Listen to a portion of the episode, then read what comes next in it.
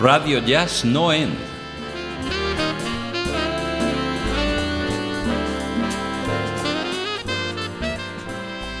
Desde Valencia, el mejor jazz de la red.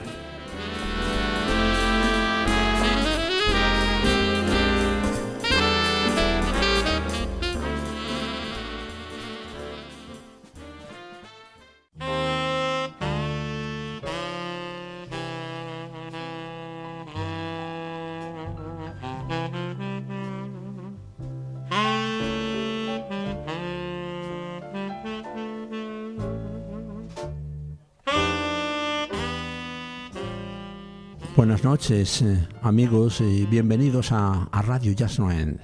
Desde nuestros estudios del barrio de Luzafa, estamos aquí de nuevo dispuestos a ofreceros un buen rato de compañía con el mejor jazz de la red.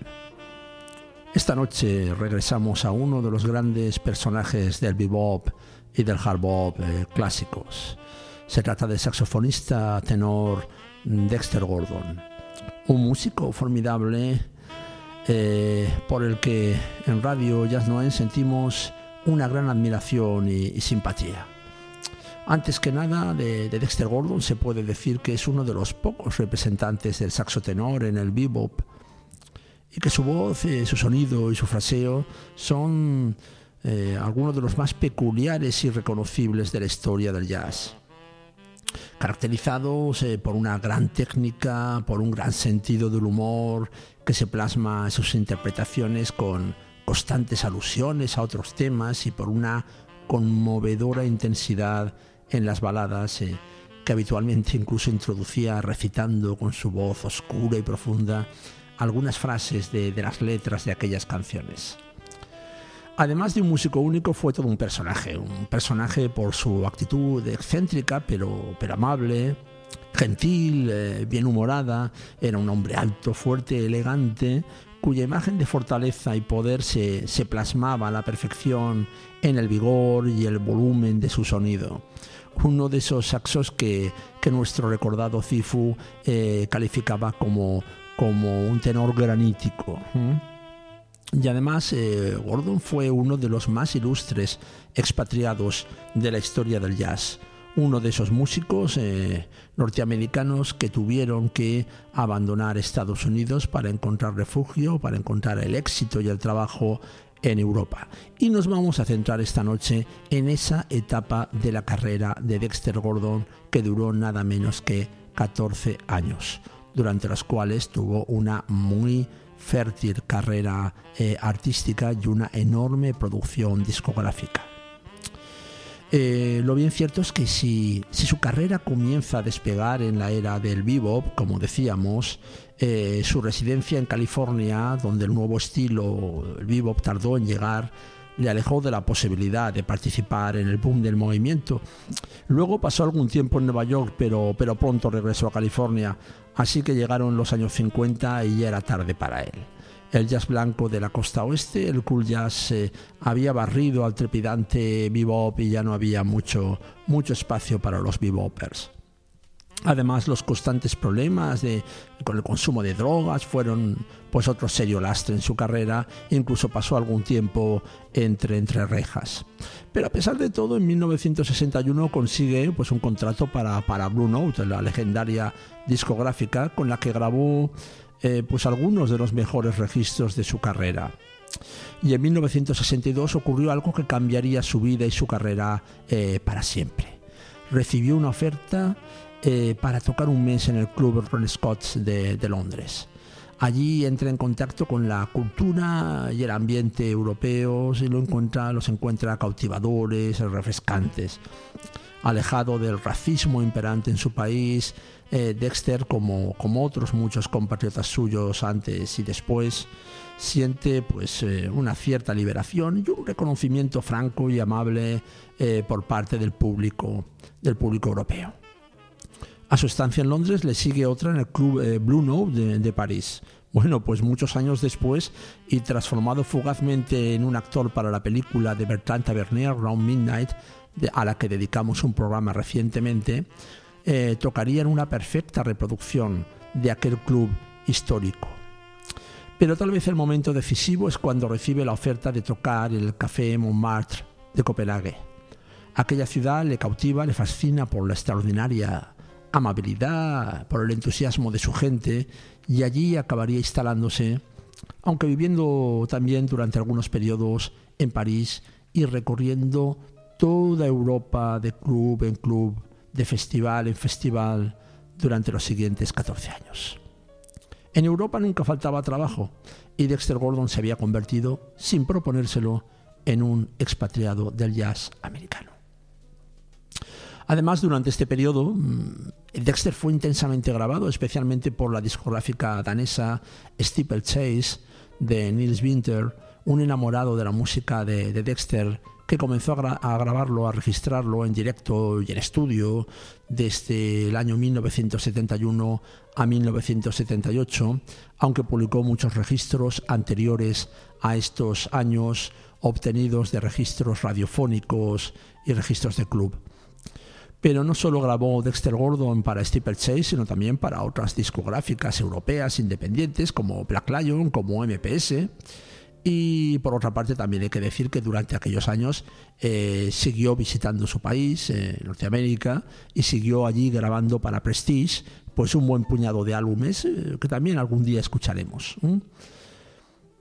Bueno, pues en nuestro programa del día de hoy vamos a acompañar a, Gordon en su peregrinaje europeo durante aquellos productivos 14 eh, años de exilio eh, y vamos a eh, escuchar algo, bueno, algunos temas de, lo mejor, de lo mejorcito de su amplísima producción discográfica, especialmente en directo y también escucharemos algún tema de estudio y lo vamos a hacer sin una especial sistemática. hay que decir que la historia de, de Gordon en Europa se encuentra especialmente o inseparablemente unida eh, al club, al Café Montmartre de Copenhague. Pues un, vamos, un club icónico, una, de las mecas del jazz europeo, que había sido inaugurado poco más de dos años antes eh, de que Gordon llegara a Dinamarca. Ningún otro músico, sin duda, pasó tanto tiempo en el escenario de aquel club como, como Dexter. Y Gordon, junto con otras figuras como, como Stan Getz o como, como Chet Baker, contribuyeron a consagrar este local eh, legendario. Y, creemos de justicia que, nuestra primera aproximación a este periodo en la carrera de Gordon sea precisamente en, este club, en el club, en el Café Montmartre. Aunque el formato favorito de Gordon era cuarteto, es decir, su saxo respaldado únicamente por el trío rítmico, algunas grabaciones nos lo muestran acompañado de otros grandes saxofonistas o trompetistas, ya sea en el escenario o en el estudio. Nos vamos a centrar hoy en estas porque creemos que, esto enriquece, enriquece la propuesta y la hace más amena e interesante. Una de nuestras grabaciones eh, favoritas es la que efectuó al lado del saxofonista Jackie McLean, eh, otro de los grandes de la edad de oro del hard saxofonista alto, acompañados ambos por lo que se podría denominar el Dream Team de las rítmicas que acompañaron a Gordon durante sus años de, exilio. El pianista Kenny Drew, viejo amigo y acompañante de Gordon en muchos registros, y el incombustible y todoterreno bajista danés eh, Niels Henning Ørsted Pedersen, eh, uno de los bajistas más solicitados por los músicos americanos que vivían o visitaban Europa, y el batería también danés Alex Riel. La grabación se efectuó en el escenario, como os decía, del, club del Café Montmartre y a pesar de ser del año 1973 hay que decir que no tiene un gran nivel técnico, pero nos permite percibir ese ambiente cautivador de la calidez acogedora del club de jazz, con un público siempre atento y amistoso en el día a día de aquellos, de aquellos inolvidables eh, artistas. Y el tema que vamos a escuchar es Ruido de la Harpa. Un tema menor con una secuencia armónica infecciosa que invita a improvisar durante horas y de la que nunca te cansas. Un tema del saxofonista Saib Sihab, otro ilustre expatriado, que evoca de inmediato ese inconfundible ambiente y el aroma de la era clásica del jazz moderno.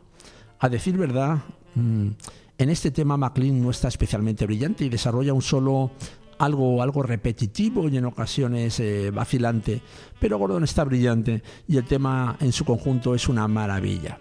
Así que escuchamos ya a Gordon en el escenario del Café Montmartre, al lado de Jackie McLean interpretando el tema Rue del Harp.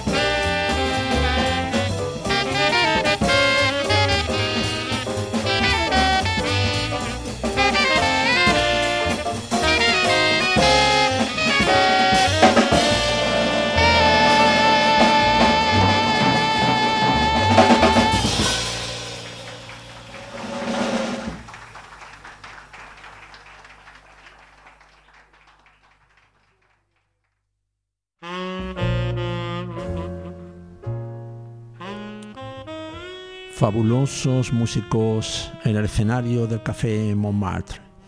Temas largos, eh, muy largos, pero, pero que, que vale la pena. Eh, vale la pena con estos músicos que, que, nunca se quedan sin ideas, que nunca, que nunca se cansan y nunca, nunca te aburren.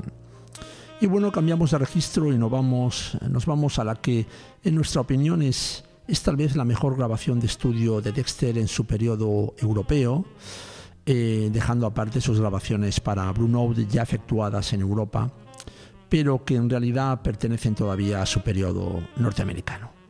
Estamos hablando del álbum del año 1969, A Day in Copenhague, en el que no solo disfrutamos del saxo inmortal de Gordon, sino de los arreglos y también del, del trombón de Sly Hampton, cuyas geniales partituras añaden colorido, relieve y dramatismo a la música de esta, de esta grabación de la discográfica alemana MPS aun contando con solo tres vientos, el saxo de Gordon, el trombón de Sly Hampton y la trompeta de Dizzy Reese, un trompetista, un trompetista jamaicano con un discurso improvisativo muy original, uno de esos malditos de la historia del jazz, a los que ya hemos cantado desde, desde nuestros micrófonos.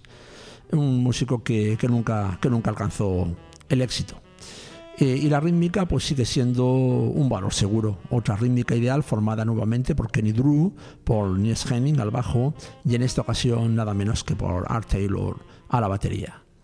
El tema que vamos a escuchar de este, de este álbum es eh, A Day in Vienna, un tema de, de Sly Hampton que aunque en su exposición es un tema de ritmo latino, pronto se transforma en un 4x4 clásico en el que todos los músicos exponen con la facilidad y la sabiduría del que ha escrito el libro Solos Formidables.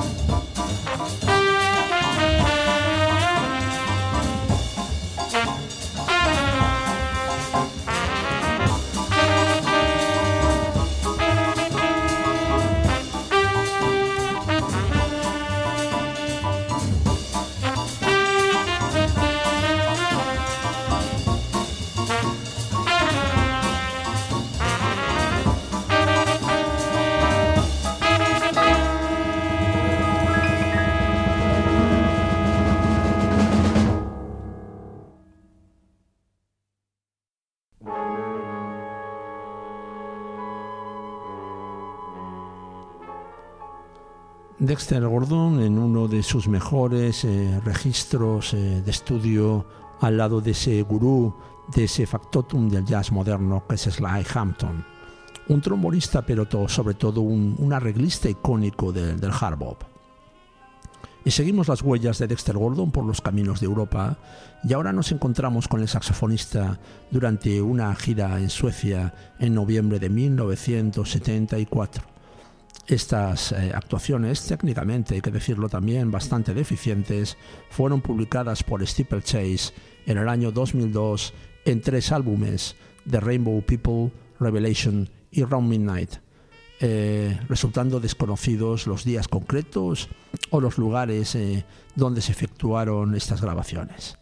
El registro es otra vez técnicamente, como os decía, deficiente, pero tiene el aliciente eh, un aliciente al que no nos hemos podido resistir, el aliciente de la presencia en el escenario junto a Gordon del trompetista Benny Bailey, uno de los más grandes trompetistas del hard bop, que incomprensiblemente no tuvo oportunidades en su propio país. Un instrumentista enérgico, atrevido, con un sonido tan potente y brillante que aquí en Europa pudo liderar la sección de metales de la Kenny Clark, Francis Boland, Big Band durante años eh, y también participar en otras muchas eh, big bands europeas. Un trompetista que también recordamos por su participación en alguno de los registros históricos del jazz moderno como el álbum Rights of Swing de Phil Hoods o algunas grabaciones con Quincy Jones donde la sonoridad y el carácter de su trompeta marcan de algún modo el destino de esas grabaciones. Y también un viejo compañero de Gordon ya desde los años 40 en los clubes de Central Avenue en Los Ángeles. Resulta muy significativo de, la admiración que, que, Gordon sentía hacia Benny Bailey, que cuando años más tarde Gordon regresó triunfalmente a Estados Unidos y consiguió nada menos que un contrato con la discográfica Columbia, exigió que la banda formada para la grabación de su álbum Sophisticated Giant, se encontrara su amigo Benny Bailey. Para Columbia, pues el dinero no era un problema, así que Bailey viajó expresamente desde Europa para participar en ese registro mítico y fue la trompeta líder de la sesión al lado de nuestro admirado, adorado y reverenciado eh, Buddy Shaw, también trompetista. La rítmica es danesa. Eh, y tal vez no está al nivel de la que hemos escuchado en los registros anteriores, pero es más que eficaz para respaldar el genio improvisativo de estos eh, dos maestros. Y de estos oscuros eh, registros vamos a escuchar nada menos que 20 minutos, otro tema largo, de un tema eh, cuyo título es significativo, Revelation, un blues menor de libro escrito por el saxofonista Bill Barron, en el que ambos músicos desarrollan solos a la altura de su grandeza y de su genio. Disfrutadlo amigos.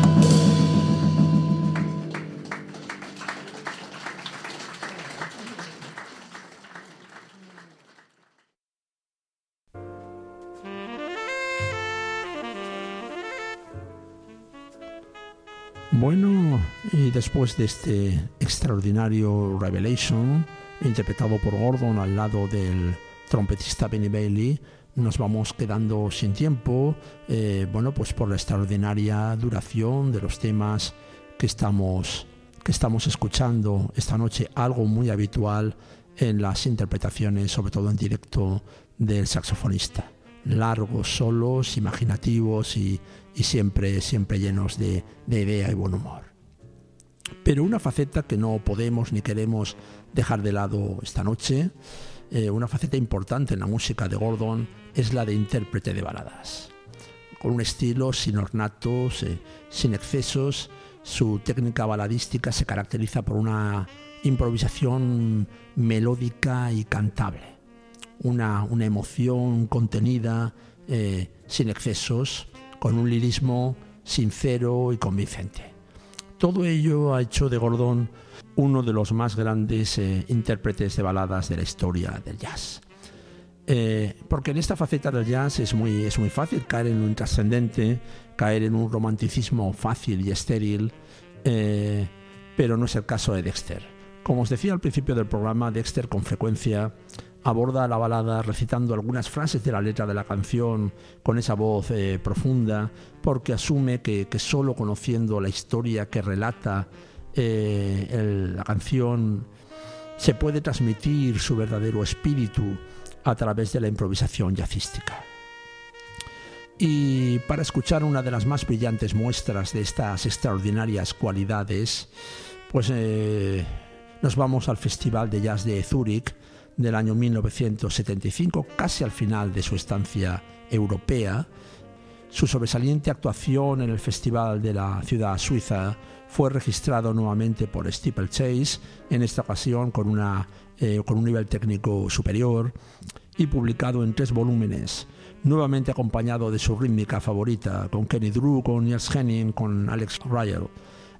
En estas grabaciones eh, realmente formidables, Gordon introduce junto con su habitual repertorio de blues y standards algunas baladas, entre ellas una inolvidable y conmovedora Dan the Dream que vamos a escuchar esta noche.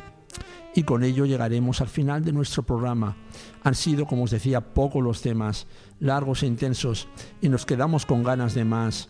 Así que sin duda regresaremos en otra ocasión para seguir explorando este apasionante periodo de la vida y de la carrera de Dexter Gordon. En 1976, después de muchas dudas, de vacilaciones y con el temor de haber sido totalmente olvidado tras tantos años de, ausencia, Dexter Gordon regresaba a Estados Unidos para reencontrarse con el público norteamericano. El temor resultó infundado y el público le abrió los brazos y protagonizó un regreso plagado de éxito y coronado con un contrato con la discográfica Columbia. Dexter había regresado para quedarse. El álbum Homecoming, grabado aquel año en el escenario del British Vanguard de Nueva York, atestigua la abrumadora acogida que la música de Gordon obtuvo en su propio país, en el que el jazz acústico eh, volvía a renacer y en el que no se olvidaba tampoco que el propio John Coltrane había citado a Gordon entre una de sus principales influencias. Bien amigo, nos despedimos ya de este, de este, de este gigante sofisticado y bienhumorado, este viejo amigo Dexter Gordon, con esta balada que antes os proponía, una interpretación que, que sin necesidad de más palabras habla por sí sola de la grandeza de este artista único que esta noche ha protagonizado nuestro programa. Gracias por escucharnos y os esperamos en nuestro próximo programa. Un fuerte abrazo amigos. Escuchamos ya Danda Dream.